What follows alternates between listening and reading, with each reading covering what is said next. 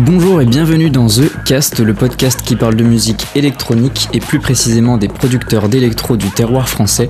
Et attention, aujourd'hui on est avec Kous. Alors est-ce qu'on a vraiment besoin de présenter Kous? Tout d'abord, Kous c'est l'un des créateurs du label Noir sur Blanc, label de house, bass house, ayant vu passer les Goddamn, Honey Badger, Cramder et bien d'autres. Signé sur Confession, Bite This ou encore Uprise, Kous est également un producteur de talent à l'univers volcanique et écarlate dont la dernière collaboration en date s'est fait avec ni plus ni moins que le grand Mala pour le titre Hell. Salut Kous, tu vas bien? Salut à toi, ça va? Bah super, très très content de te recevoir. Euh, J'étais. Écoute, écoute ça avec, avec grand plaisir. Alors, euh, on a eu des petits soucis techniques, euh, du coup on, on réenregistre le podcast, donc euh, ça va être euh, assez fun. Du coup on va, on va peut-être être plus à l'aise que la première fois. Du coup bah, j'ai découvert en fait le label Noir sur Blanc il y a quelques années sur YouTube où c'était une vidéo où on présentait, quelqu'un du label présentait comment on... Comment on envoyait ses démos, non? C'était... Ouais, c'est ça. C'était Nobo, non? c'était. Euh, je sais pas si c'était Théo. Ou... Parce qu'on avait un, on avait un, enfin on a un ami qui a une superbe chaîne YouTube, ça, ça s'appelle Nobo, qui était qui a sorti aussi sur noir sur blanc. Ah oui oui, la chaîne c'était Nobo, oui c'est ça. Voilà. Mais il y avait Théo sûrement qui était dans l'interview, je ouais, pense. c'est lui qui, qui parlait du, de noir sur blanc du coup. Exact. Yes. Et du coup, bah, j'étais allé checker euh, le label et les tracks qui étaient sortis. Et euh, je me suis fait, euh, oh, c'est, chelou, mais je kiffe. Et du coup, du coup voilà, c'est comme bah, ça. Ça fait plaisir. Que j'ai découvert noir sur blanc. Et est-ce que on commencerait pas par les trois petites questions classiques? Vas-y, pas de souci, moi je, je t'écoute. Alors, du coup, ça fait combien de temps que tu fais de la musique et de la prod? Du coup, euh, la musique, on va dire que j'y touche un peu euh, depuis euh, que je, depuis quoi, depuis que j'ai 15 ans, donc on va dire depuis peut-être 8 8 9 ans, on va dire que je commence à toucher la musique dans le sens où je commence à faire quelques mix. Ouais. Donc j'ai commencé par faire quelques mix avec une, un petit contrôleur un minuscule à Hercule. Ouais. Et, et c'est là que c'est, c'est ça m'est venu l'idée de commencer à faire des prods en fait. J'avais des ce que ce que j'ai découvert aussi, c'est que j'avais euh, j'avais le jeu là sur sur la Wii, la DJ Hero, tu sais. Ah, il y avait un jeu DJ Hero sur la Wii? Ouais, il y avait un jeu DJ Hero et c'est genre mon frère m'avait acheté ça. Bah, J'aimais bien la musique électro, tu vois. Ouais. Et euh, c'est là que je comprenais un peu le système euh, de mixer, mixer un morceau avec un autre et je trouvais ça trop stylé. Ouais. Et donc ça m'a continué, ça m'a donné envie de faire du mix encore et de toucher à la prod. Et après j'ai commencé à regarder des tutos sur euh, sur FL Studio. Et, là je me suis lancé dans un prod, on va dire il y a peut-être 5-6 euh, ans et, ça devient vraiment sérieux depuis euh, depuis 4 ans, 3-4 ans. Ok. Et du coup il y a eu un moment, un déclic où tu as senti que tu te professionnalisais? Ouais, ouais, ouais. Bah, là, je pense encore, enfin, j'ai besoin encore de, de, de, sortir des, gros, des grosses releases pour encore passer un step au-dessus, je pense. Ouais. Mais oui, oui, il y a un moment où je, je, sortais une track et là, elle a vraiment fonctionné. Elle a, je sais pas comment ça se fait, les algos euh, SoundCloud ou, euh, ou parce qu'elle a plu, tu vois, et, euh, et ainsi de suite. Après, ça a commencé à prendre et, euh, et moi, j'ai continué en fait. Je me suis pas trop posé de questions, j'ai sorti mes sons et et l'effet euh, l'effet boule de neige a suivi tu vois et ça ça a pris et, voilà aujourd'hui où j'en suis quoi. Bah, clairement faut pas se prendre la tête. Et d'ailleurs quand tu as sorti ce, ce, son qui a bien marché euh, tu, tu faisais quoi comme promo euh, à ce moment là enfin tu avais des petites des astuces pour promouvoir ta musique à cette époque? Honnêtement, même pas. J'y connaissais rien du tout. Hein. J'avais juste posté ça en free download sur euh, sur SoundCloud et après j'ai fait pas mal de spam au niveau des amis et de de pas mal. En fait, je commençais à bien m'entourer d'amis producteurs. Ouais. Bon, à l'époque, c'était pas encore les euh, les potes d'aujourd'hui, genre euh, Honey Badger, Asdek et tout, toute la clique française. Ouais mais je commençais à m'entourer de producteurs euh, un peu du monde, un peu, un peu partout, mais qui, qui fait vraiment la Future House. En fait, c'était l'époque où Chami commençait à sortir ses, ses bombes Future House. Yes. Avec Oliver Eldens, tout début d'Oliver Eldens. Et euh, en fait, j'ai sorti un morceau, je pense, au bon moment, dans la vibe, et, euh, et ça a pris, quoi.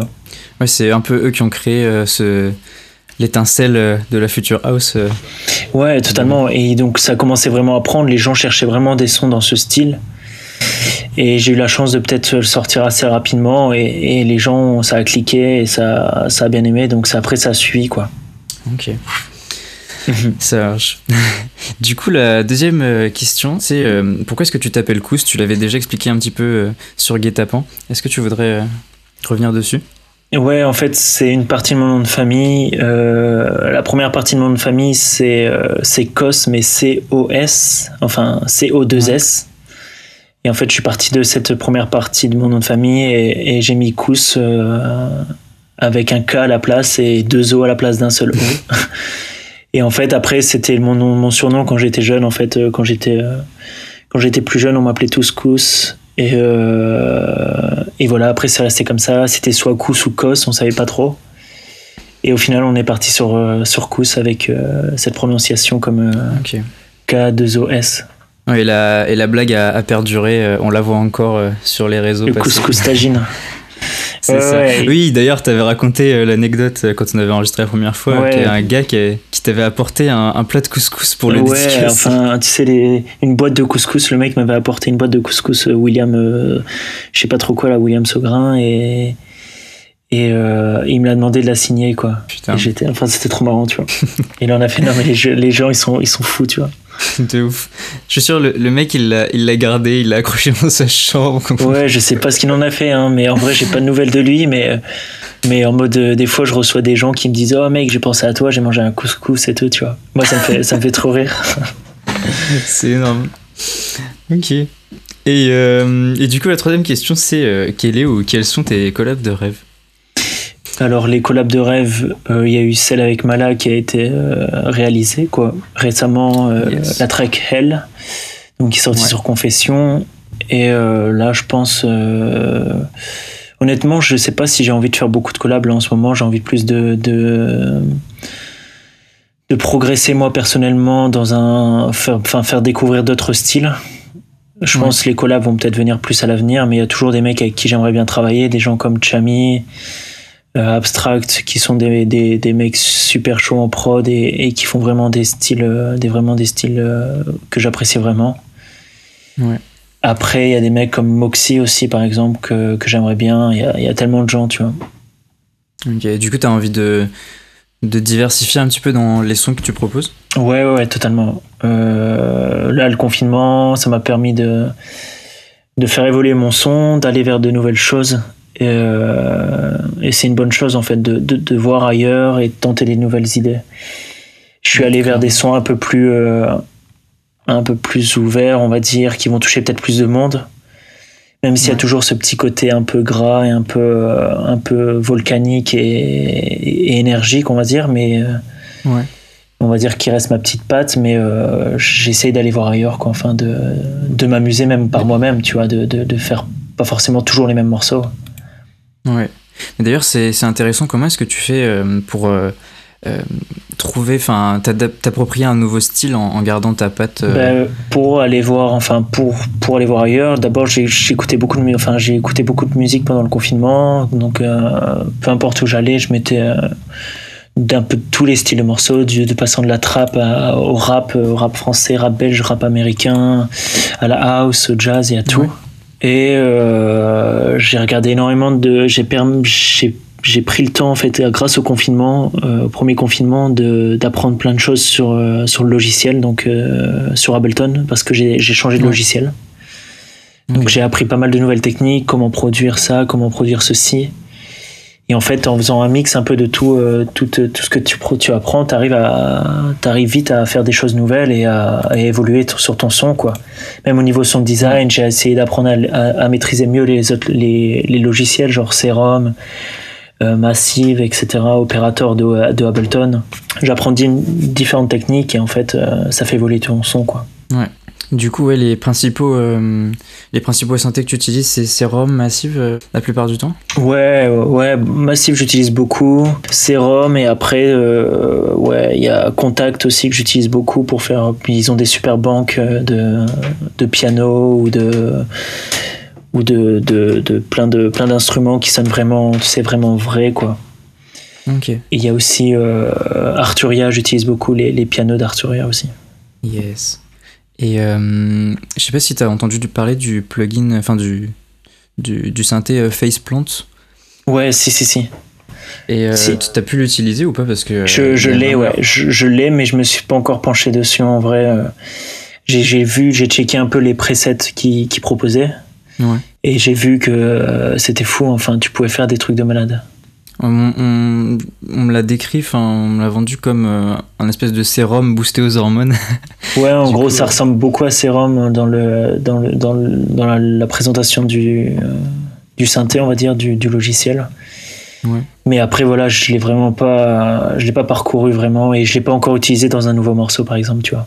Mais euh, comme tu dis, voilà, prendre un nouveau logiciel, euh, avoir un nouveau, ça permet d'avoir, d'aller voir ailleurs et d'apporter des nouvelles choses plus fraîches, quoi. Ouais, clairement. Faut, ça t'empêche de t'enfermer dans des cases, dans des petits schémas de, ouais, routines de prod. Ouais. Du coup, ouais, bah, c'était les petites. Euh, la, petite partie technique, la petite partie prod. Mais genre, par exemple aussi, j'utilise plus de. Enfin, avant, j'utilisais des templates, tu vois. Ouais. J'utilisais des templates pour me faire gagner du temps, pour faire. Euh, j'ai toutes mes basses là, tous mes kicks, enfin, tous les éléments qui étaient déjà prémixés. Et, au final, euh, tout sonnait un peu pareil et ça me faisait une routine un peu dans ma prod. Mhm. Et en fait, j'ai décidé d'arrêter ça parce que. Euh, ça me bloquait, je trouvais, un peu dans, le, dans la création, tu vois. Ouais. C'est euh, aussi beaucoup euh, au niveau de la structure que. Bah ouais. moi, c'est l'impression que j'ai à chaque fois. Si je, devais trouver un truc qui est récurrent à chaque fois dans mes sons, c'est la, la structure. J'ai l'impression euh, qu'elle varie pas assez. Et justement, je crois que je suis rentré dans des, dans des schémas. Et tu arrives à, à, te détacher de la structure un peu classique break, build-up, drop? Ouais, je sais pas si on arrive réellement à chacun à se détacher de ça, mais j'essaye en faisant là sur des nouveaux morceaux par exemple bon il n'y a pas d'intro forcément euh, des build-up qui sont plus courts qui sont directement euh, qui vont directement assez vite vers le drop et, et, même des fois un drop en deux parties avec un une partie trap dans le drop une partie euh, house tu vois donc ouais, j'essaye ouais c'est cool. En vrai je m'amuse et même si c'est pas forcément les codes et, si ça plaît c'est le principal tu vois. Ouais parce qu'on peut pas se, se débarrasser je dirais du break euh, ou du, du build-up et du drop, enfin, c'est des éléments super importants. ouais, c'est important. Les, modifier ou trouver des manières de, de les, les, twister, les, les changer complètement, mhm. c'est intéressant. Quoi. Ouais, c'est super important, ouais. Et ben, euh, du coup, voilà pour les petites questions euh, classiques. Et je pensais parler un petit peu du, du label Noir sur Blanc avant de, de parler du projet Kous. Ouais.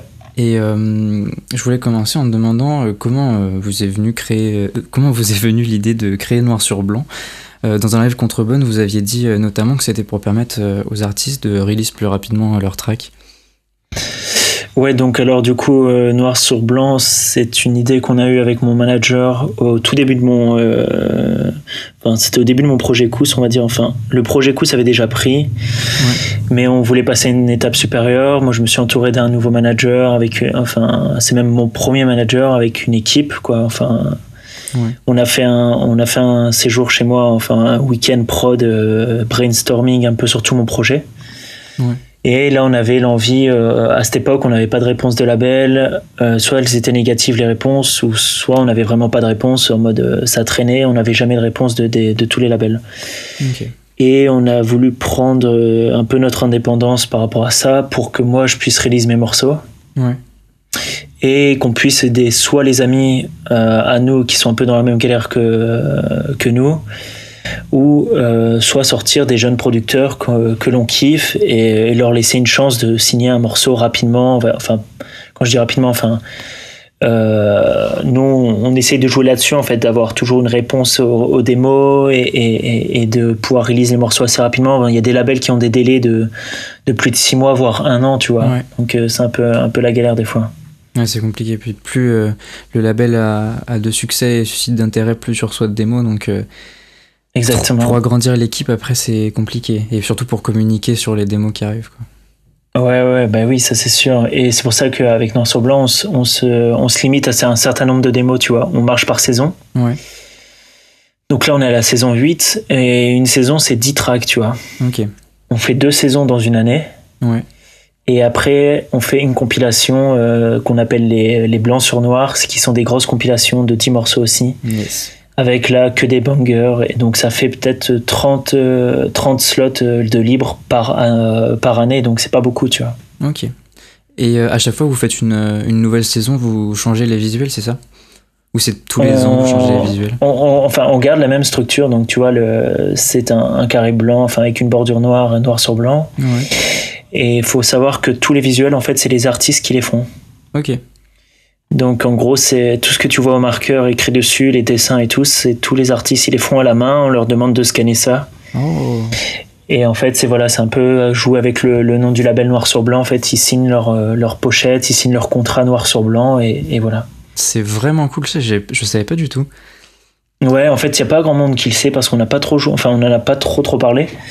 Mais nous, ça nous, au final, c'est super important pour nous que l'artiste, en plus d'apporter son, enfin, son, l'originalité dans son morceau, il apporte aussi ça dans, dans sa, dans sa cover, tu vois. Ouais, c'est une super idée. ouais, non, c'est cool, c'est cool. Du coup, j'irai regarder euh, en détail. Euh, ouais, en vrai, tu peux aller voir, il y, y, a des trucs qui sont cool. Ouais. Euh, notamment, bah oui, il y avait Phone Call. Je crois que le dessin était très très stylé. C'était une, fille au téléphone et il était super bien fait. Donc ça, c'est le, mec qui a fait ça. Il y en a qui se sont cassés la tête à faire des, dessins énormes. Il y en a qui sont fait vraiment... Enfin, tu vois, on laisse libre à l'artiste de faire ce qu'il veut. Ouais. Donc ça, c'est vraiment une volonté aussi de notre côté là-dessus. Ça marche. Et euh, du coup, comment se passe un petit peu l'organisation au, sein du label? Est-ce que les rôles sont, sont distribués d'une certaine manière? Ouais, ouais. Donc là, on commence à avoir vraiment une... le label grossit, donc on est obligé d'avoir une structure plus importante dans le sens où on a des, personnes qui s'occupent euh, de la partie communication, des personnes qui s'occupent de la partie euh, événementielle, de la partie plus, on va dire, administrative et, financière, et ensuite des personnes qui s'occupent de la partie ANR, donc de notre côté, il y a, y a Cramder avec moi et, Grower qui m'aident à, écouter les démos, à répondre. Et ensuite, on se fait des meetings euh, pour euh, décider quel track et quel track on ne, on ne signe pas. Donc ouais, comme je t'ai dit, on a chacun un peu ses rôles et, euh, chacun travaille de son côté. On se réunit. Là cette année, on devait faire un meeting, enfin un, camp de, un peu un camp de cohésion, enfin pour se rassembler tous ensemble. Mais malheureusement avec le Covid, c'est un peu, c'est dead quoi. Donc euh, ce sera l'année prochaine, j'espère. Ça marche. Et euh, vous avez euh, d'ailleurs organisé des, événements, enfin un événement notamment à la gare Saint-Sauveur à Lille. comment est-ce que vous êtes organisé avec l'équipe pour créer l'événement au niveau bah, de, du financement, de la licence, de la billetterie, etc. Parce que c'est quand, même, quand même assez compliqué d'organiser une soirée. Euh, donc du coup concernant l'organisation de la soirée, euh, on a vu ça avec le bistrot Saint-Sauveur, avec qui on avait déjà travaillé sur une soirée. On, commence à, faire, à se faire un petit nom petit à petit donc dans la région lilloise parce qu'on est tous un peu, enfin on est tous euh, issus de, de, cette région, on va dire. Enfin moi personnellement, moi je viens du nord. Je viens de Lille. mon équipe de management elle est de Lille et la plupart de l'équipe aussi noir sur blanc est de Lille. Ok.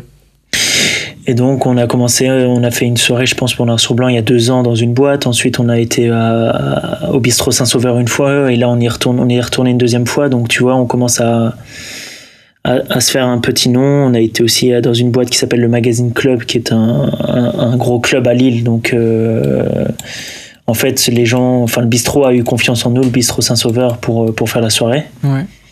Donc là-dessus, ça c'est cool. Euh, après, au niveau du financement, bah, on avait déjà de l'argent pour pouvoir financer euh, tout ce qui était les trajets des artistes euh, et tous les, tout ce qui est à côté, tous les frais à côté de déplacement, par exemple. Oui. Et après, bah, au niveau de la licence, ça, je pense, c'est le bistrot qui gère ça. en fait, c'était c'est un événement qui est gratuit, donc euh, donc nous là-dessus, après, je pense que c'était une répartition avec le le bistrot selon les ventes des, de l'alcool, je pense. Et après, c'était euh, c'était un, un, superbe event. J'espère qu'on va en refaire bientôt. Euh. Ouais, c'était trop bien. Les, les, photos, elles avaient l'air, elles avaient, elles donnaient, elles donnaient envie d'y être. Non, c'était, c'était lourd, vraiment, c'était lourd. Le public était incroyable et, et, l'ambiance, c'était, c'était fou. Et euh, c'est cool parce que du coup, là, on, a eu beaucoup d'artistes toulousains sur le podcast. Il y a eu euh, euh il y a eu Gaba, il y a eu Spicy Boy. Euh, et du coup, bah, là, on parle un petit peu des soirées aussi dans le Nord, à Lille aussi. ça fait la fête. ça, ça faisait la fête. Ouais, ça faisait la fête. Ouais. À Toulouse aussi, ils sont chauds. Ils ont, ils ont un bon petit collectif, là, je vois. Il euh, y a Lyon aussi, que ça bouge bien avec Tony. Ouais. Euh, donc c'est bien. Après, je pense que là, cette année, on avait pour envie avec Noir sur Blanc de retourner, euh, de, enfin pas de retourner, mais même de faire notre première soirée à Paris. Ouais. Euh, donc ça, c'était un peu notre objectif cette année avec Noir sur Blanc. Euh, donc euh, ça va être tombé à l'eau pour, pour 2020. Donc on croise les doigts pour 2021. Donc euh, si tout va bien, normalement, euh, dès que les choses reprennent, euh, on sera présent avec une soirée de reprise à, à Paris. On espère bien, quoi. Clairement, bon, on se tient prêt. Alors, Ouais. on est tous Non, ça va être sortir. D'ailleurs, pendant le, le confinement, le premier confinement, il y a eu une super initiative de la part du label. Est-ce que tu peux nous en dire plus par rapport à cette compile et qu'est-ce qu'elle a permis de faire justement? Yes. Euh, Durant le premier confinement, on a sorti une, euh, une compilation euh, avec 10 artistes donc sur le sur le label Noir sur Blanc. Ouais. Euh, cette compilation, en fait, elle provient des live Twitch qu'on a mis en place durant le premier confinement. On, on a mis en place en fait un live Twitch euh, pour voir un peu ce que ça donnait. Tu sais, j'avais toujours envie de, de voir un peu le public et le et, et la communauté si elle était toujours attirée par par les lives et est-ce que ça, ça allait lui plaire. Ouais. Et euh, donc on a décidé de faire des feedback sessions en fait. Donc les démos noir sur blanc, à la place de les écouter personnellement chacun chez soi, on les a écoutés à trois avec Grower, Cramder, on les a écoutés euh, en live sur Twitch. Donc ça permettait de recevoir directement des démos et, euh, et d'avoir donné directement notre avis. Suite à ces lives, on a vu que la qualité des musiques et des tracks, elles étaient, elles étaient, elles étaient superbes. En fait, on a décidé de créer cette compilation.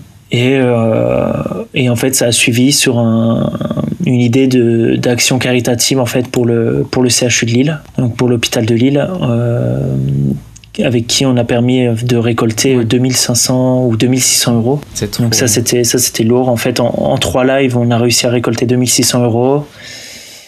Et aussi, on a toutes les ventes qui étaient faites euh, de la compilation. En fait, euh, tu pouvais donner l'argent que tu voulais pour acheter cette compilation. Si tu voulais donner 30 euros ou 5 euros, tu pouvais en fait euh, donner ce que tu voulais. Et, et ça a permis de faire monter la, la cagnotte à, ces, à 2600 euros, qui est, ce qui est fou, quoi. Trop trop bien. Et du coup, bah ouais, allez écouter la, la compilation noir sur blanc, la support compilation, qui est, qui est Ouais. sortie il y a quelques mois maintenant. Euh, ça. Avec, euh, bah, il y, a, il y a du coup, il y a Mada Drive, il y avait Mozart. Il y avait, euh, y avait qui? Il y avait Ego qui était dedans. Euh, il y avait TR, TRST. Enfin, il y avait, Il y avait du beau monde, Il y avait hein. du beau monde, c'est exactement ce que j'allais dire. et donc, bah, bravo, super initiative. Et du coup, j'ai vu que, il me semble, sur une de vos stories il y a pas longtemps, vous avez envoyé le, le chèque aux hôpitaux. Ouais, on a envoyé le chèque et euh, on a reçu une réponse de leur part. On était vraiment contents. En fait, ils nous ont envoyé une réponse par, euh, par courrier, comme quoi ils avaient bien reçu le don et qu'ils étaient vraiment euh, enfin, super contents et qui nous remerciaient. Donc, remercier surtout toute la communauté qui ont fait des dons euh, superbes. Quoi. Trop bien. Donc, tu vois, à la fois, ça permettait de faire une bonne action, euh, de, de faire aussi une compilation pour les jeunes artistes parce que c'était quasi que des jeunes artistes qu'on a sortis. Donc, ça, c'était c'était fou. Quoi. Ouais. Que du, que du positif. Exact, totalement. ouais. Euh, du coup, euh, on a parlé un petit peu de, de noir sur blanc euh, et de comment ça se passait dans, la, dans le label. Je pensais parler un petit peu aussi bah, du, du projet Kous. Et euh, Yes. je voulais commencer par te demander euh, comment s'est passée la collab avec Mala, euh, cette collab de rêve justement. Est-ce que vous vous êtes retrouvés Ouais. au studio ou vous êtes envoyé les stems Comment ça s'est fait? Du coup, Mala, la, fin, la collab avec Mala, je lui avais envoyé, je pense, il y a quasi un an, il y a, il y a, que- il y a peut-être 9-10 mois, je lui avais envoyé une, un- quelques tracks à moi avec une ID, donc, euh, dont elle, Ouais. qui durait même pas une minute 30 avec juste cette mélodie et, et sa cette montée avec la voix. Ouais. Et il a dit euh, c'est chambé, c'est lourd. euh, ça te dit, vas-y, on, on collab là-dessus. euh, si tu l'as envoyé, à, enfin, tu sais, il voulait savoir si je l'avais déjà envoyé à, à d'autres personnes, tu vois. Je lui ai dit non, je l'ai envoyé qu'à toi. Il m'a dit, vas-y, on collab.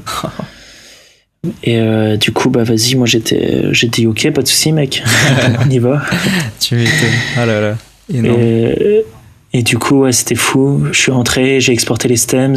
Et c'était pas encore le Covid, et, et donc je lui ai tout envoyé. On devait se capter en studio, ça se faisait pas parce qu'il était pas en France. Ouais. Et une fois qu'il est rentré en France, en fait, c'était le moment du Covid, donc on n'a pas pu se capter, euh, malheureusement. Mais euh, on a travaillé avec les Stems, avec le projet sur Ableton et, ça s'est super bien passé. Donc, euh, et après, c'est sorti sur la compilation, du coup, là, sur Illegal Mixtape. Ok. Et du coup, t'as pas eu l'occasion de, le voir en studio et, de regarder sous son masque? Non, je, je l'avais déjà vu avant, on s'était déjà capté euh, sur certains shows quand j'avais fait son. quand j'avais ouvert ses shows sur Lille et, sur Paris, on s'était déjà capté. Ouais. Euh, donc euh, ça c'était déjà cool, mais euh, là faire une collab avec lui c'est passé un autre, enfin c'est un autre palier et ça c'était vraiment cool de sa part d'avoir confiance aux jeunes artistes quoi. Tu m'étonnes quand tu reçois un mail de de Mala qui te dit bon bah on collab, tu, tu fonces dans ton studio quoi. ouais, ouais je suis rentré direct chez moi, j'ai montré ça, j'ai montré ça à tout le monde, enfin pas tout le monde mais juste à, ma copine et j'ai fait vas-y c'est fou quoi. Ouais tu m'étonnes.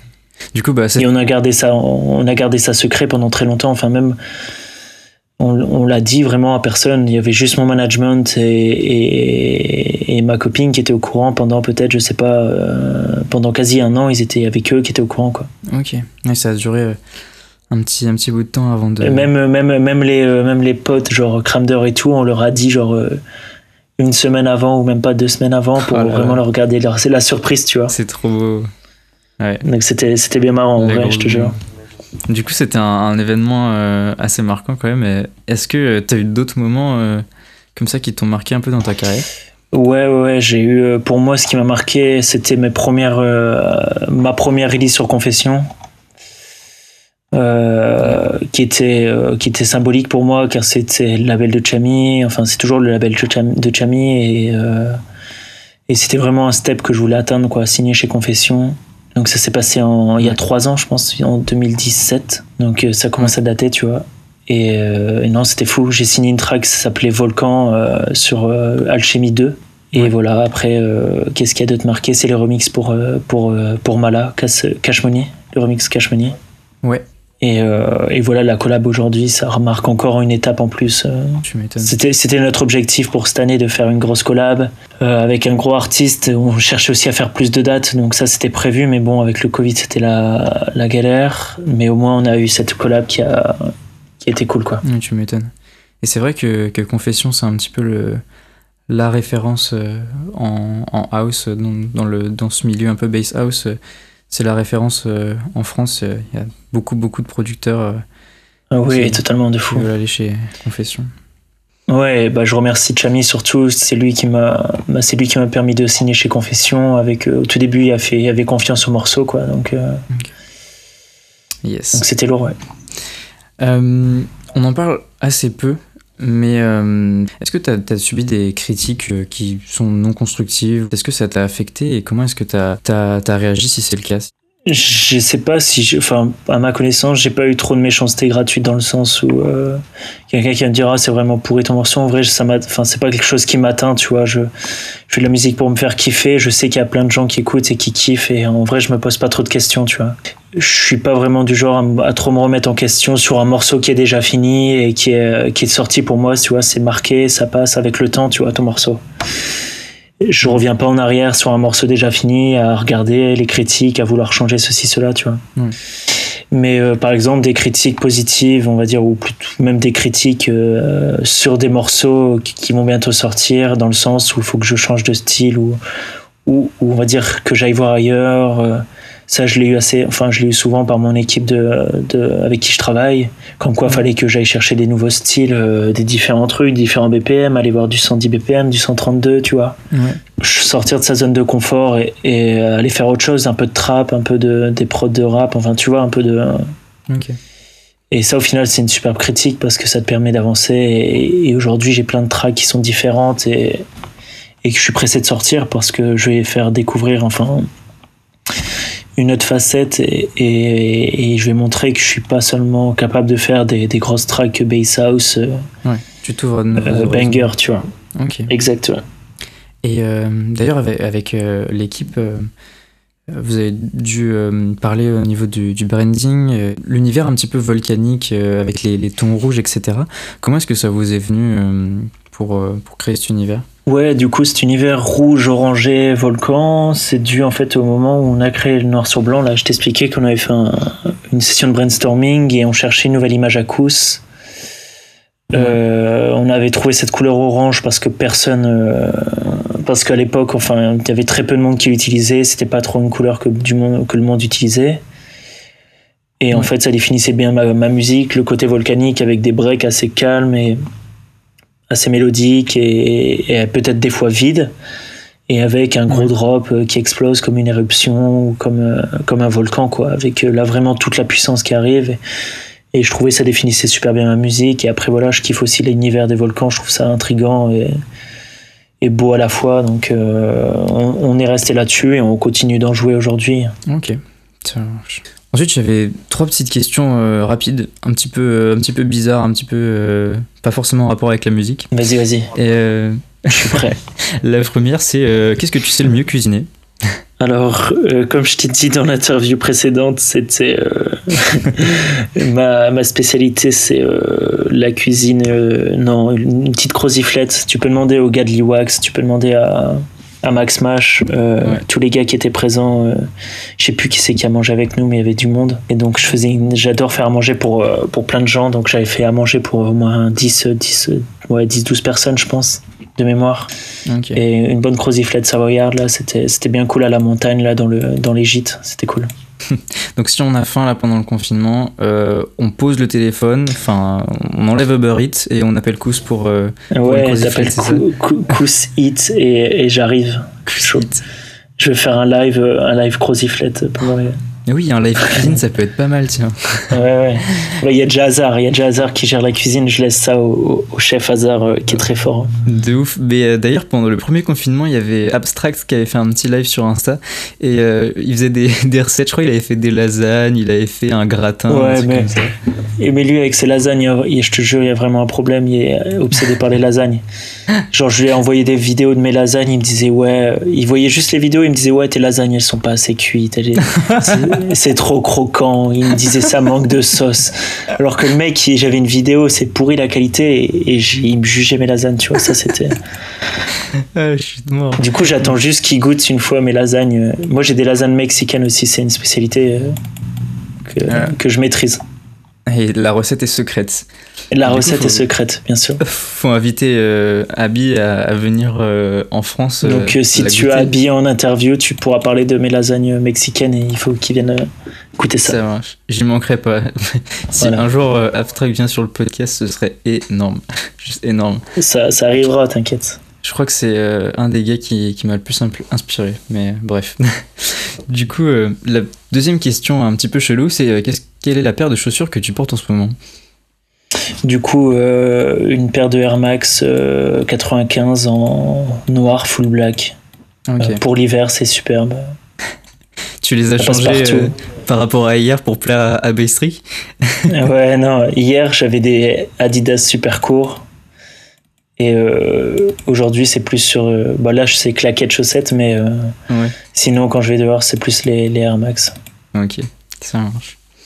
Et euh, bon, la dernière question, c'est un peu plus en rapport avec la musique. euh, Qu'est-ce que c'est la prochaine, euh, la- le prochain morceau que tu vas écouter dans les prochaines heures? Euh, soit le nouvel album de, de Petit Biscuit, Ouais. qui est un pote à moi et qui est très très chaud, qui est trop fort. J'adore ce qu'il fait. Là, son nouvel album, c'est ouf. Euh, et ou sinon, bah, dans son album, le morceau avec, euh, avec Diplo, là, qui est, qui est très lourd. Ouais. Ou sinon, euh, qu'est-ce que je peux écouter? Un morceau de rap belge, je sais pas, un, un Gigi Kaba ou quelque chose comme ça. Yes. Ok. Euh, et du coup, il y avait une dernière question. Euh, Dis-moi. Un peu difficile, un peu tristoun, mais avec le confinement, la situation elle est un peu compliquée, plus que jamais pour le milieu de la musique et, euh, de l'événementiel. Euh, comment est-ce que toi tu vois l'avenir de l'électro en France? Est-ce que tu as des idées d'alternatives? Euh, Comment est-ce que tu penses que, que le milieu de la, musique et de l'événementiel peut, peut s'en sortir? Je pense qu'on va pouvoir s'en sortir, j'espère, parce que c'est quand même con. On a vraiment une culture importante en France dans le sens où on, a quasi peut-être euh, dans le, mus- dans le milieu électro-français, on va dire, on a peut-être quasi peut-être le, le pays avec la- les meilleurs artistes, on va dire, même Ouais. si on, je sais pas si on est les meilleurs, mais j'ai pas envie de dire ça, tu vois, mais on a vraiment un vivier de talent qui est énorme. Ouais. euh, une culture de base qu'il a depuis longtemps avec tous les gars, Justice, Daft Punk et, j'en passe, tu vois, Laurent Garnier et j'en passe. Ah euh, la transition avec les nouveaux talents, Chami, euh, DJ Snake et tout, elle est incroyable, qui nous offre tellement d'opportunités, tu vois. Donc, on a vraiment cette culture qui est énorme en France. Et, je, je, pense à l'avenir, je me vois mal. Enfin, je pense pas qu'elle va être elle va être détruite avec le Covid. Au contraire, ça va peut-être la renforcer ou je l'espère, tu vois. Mais au niveau de tout ce qui est concert, bon bah je pense que ça va être un peu d'aide pour euh, pour euh, pour la suite là pour les prochains mois. Je sais pas trop comment ça va se passer. Je sais qu'il y a eu l'IOT Festival qu'on a que j'ai fait avec les Belles Cours. Il y avait Gaba, Hazard aussi avec nous. Ouais. Euh, qui était bien. Il y avait le masque obligatoire, il y avait toutes les mesures de sécurité. Bon, les gens n'étaient pas à un mètre de distance, mais mais de, ce que j'ai su, ça s'est bien passé et euh, je vois pas pourquoi on pourrait pas refaire un festival dans ces conditions, avec le masque obligatoire. Euh, c'était un des seuls festivals cet été.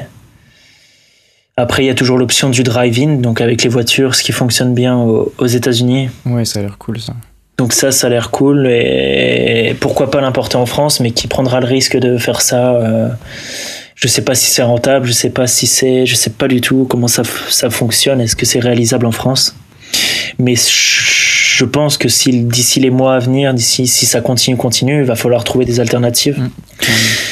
Et, et, je pense que les lives vont prendre une place de plus en plus, plus, en plus importante. Et euh, les live Twitch, que ça soit prod ou, ou mix. Euh, euh, bon, j'espère que ça va pas durer trop trop longtemps parce que j'espère revenir jouer sur scène assez rapidement. Mais bon, on, croise les doigts et, j'espère que ça sera rétabli assez rapidement. Quoi. on disait d'ailleurs euh, pendant le premier enregistrement que en Europe c'était compliqué, aux États-Unis euh, aussi, mais en, Asie euh, ils arrivent à refaire des festivals, notamment à Wuhan où ils font tous la fête. Il y a des vidéos, ouais, ouais. des, poules parties et tout ça. Ouais, j'ai vu, j'ai vu une vidéo là aujourd'hui là, les mecs qui disaient les boîtes elles sont pleines, plus personne porte de masque, il n'y a plus un cas de contamination à Wuhan par exemple ils disent les masques on les jette maintenant enfin on s'en fout quoi. Les gens c'est fou quoi. Donc soit on va devoir retourner jouer euh, soit ça va être aller jouer en Asie ou en Australie. Je sais qu'en Australie je pense c'est pas mal.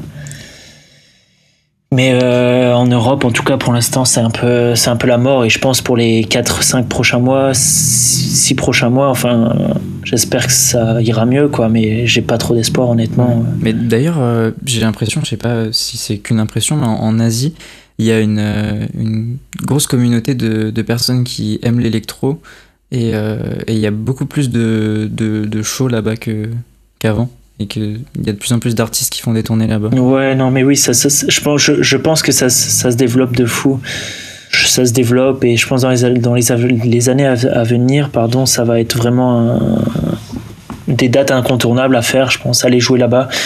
Moi, malheureusement, enfin, j'étais tellement dégoûté. J'avais une date qui était prévue en, je sais plus c'était quand, en février ou, mars. Non, mars, je devais jouer en. J'avais une date à Tokyo, ma première date là-bas. Waouh, c'est énorme. Ouais, j'avais une, oh. j'avais tout qui était sorti, les flyers, enfin tout, euh, c'était officiel. J'avais tout, j'étais prêt à partir, j'avais les vols. Oh là là. Ah non. Et malheureusement, euh, tout a été annulé à cause du Covid. Donc euh, normalement, la, la, la, date sera reportée euh, une fois que tout ira mieux, quoi. Bon, ça, si elle est reportée, euh, ça va, mais c'est sûr que ça frustre. Ouais, totalement. Surtout que c'était, enfin, c'est Tokyo, quoi. C'est un, lieu incontournable. Et, donc, en fait, le point positif quand ça ira mieux, c'est que on va pouvoir reprendre les soirées en France et, j'espère pouvoir faire ma, ma petite tournée en, à Tokyo dès que ça reprendra. T'es déjà allé euh, là-bas d'ailleurs Non, non, non, du tout. Donc euh, c'était. Euh, j'avais prévu deux, j'avais prévu deux semaines vraiment en mode découverte du pays, soirée et tout. Donc. Putain. Bon bah bientôt. Ouais, bientôt. voilà. Mais bon, je, enfin honnêtement, il y a des gens qui sont dans une situation pire que moi, qui ont qui ont pas d'aide. Enfin moi j'ai la chance de travailler à côté de mon de ma musique, tu vois. Mais je pense à d'autres artistes qui n'ont pas d'aide et je les soutiens énormément. D'autres artistes, à des potes à moi qui n'ont pas d'aide de l'État et qui sont dans des galères pour payer toutes les charges de leur entreprise ou autre. Et euh, donc moi, je suis vraiment pas à plaindre et euh, c'est pour ça que voilà, j'attends, je suis patient et, j'espère que ça ira mieux vraiment dans les mois à venir. C'est vrai qu'on voit Tony euh, Romera là sur, euh, sur les réseaux qui, qui en peut plus et qui, qui tag, Ouais, euh, bah ouais, ouais. tag Jean Castex, pardon.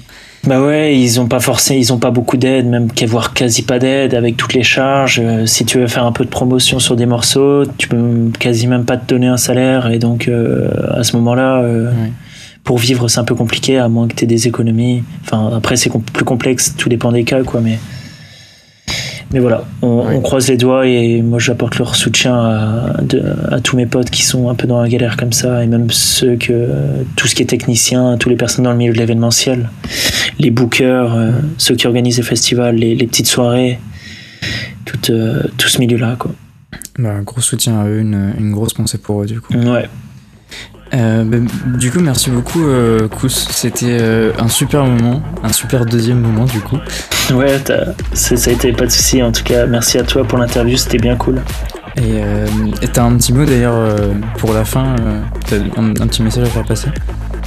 Ouais, non, bah, je, je sais pas, je vais juste peut-être redire un peu, voilà. Ah oui, Je pense, ouais, comme, Ouais, comme j'ai dit tout à l'heure, ouais. voilà, gros soutien à tous les, à tout le milieu de l'événementiel et, et je croise les doigts, à- même soutien à vous qui écoutez la musique et qui nous suivez. Donc, euh, on va revenir bientôt, j'espère, on va revenir euh, plus fort et on va refaire une grosse soirée. On, on vous préparera des choses incroyables dès la reprise. Ça, Clairement. euh, tout le monde. soyez prêts pour, soyez prêts pour ça. Et du coup, euh, n'hésitez pas à aller euh, suivre Kous sur les réseaux, écouter euh, ses, ses derniers morceaux, streamer et, et aussi aller voir le label Noir sur Blanc, les dernières sorties et aussi la support compilation. Exact. Et pour, pour encourager le label. Et bah, merci beaucoup. Bah écoute, merci à toi. Et j'espère à bientôt. Bah oui, à la prochaine. Salut Ciao mec, salut.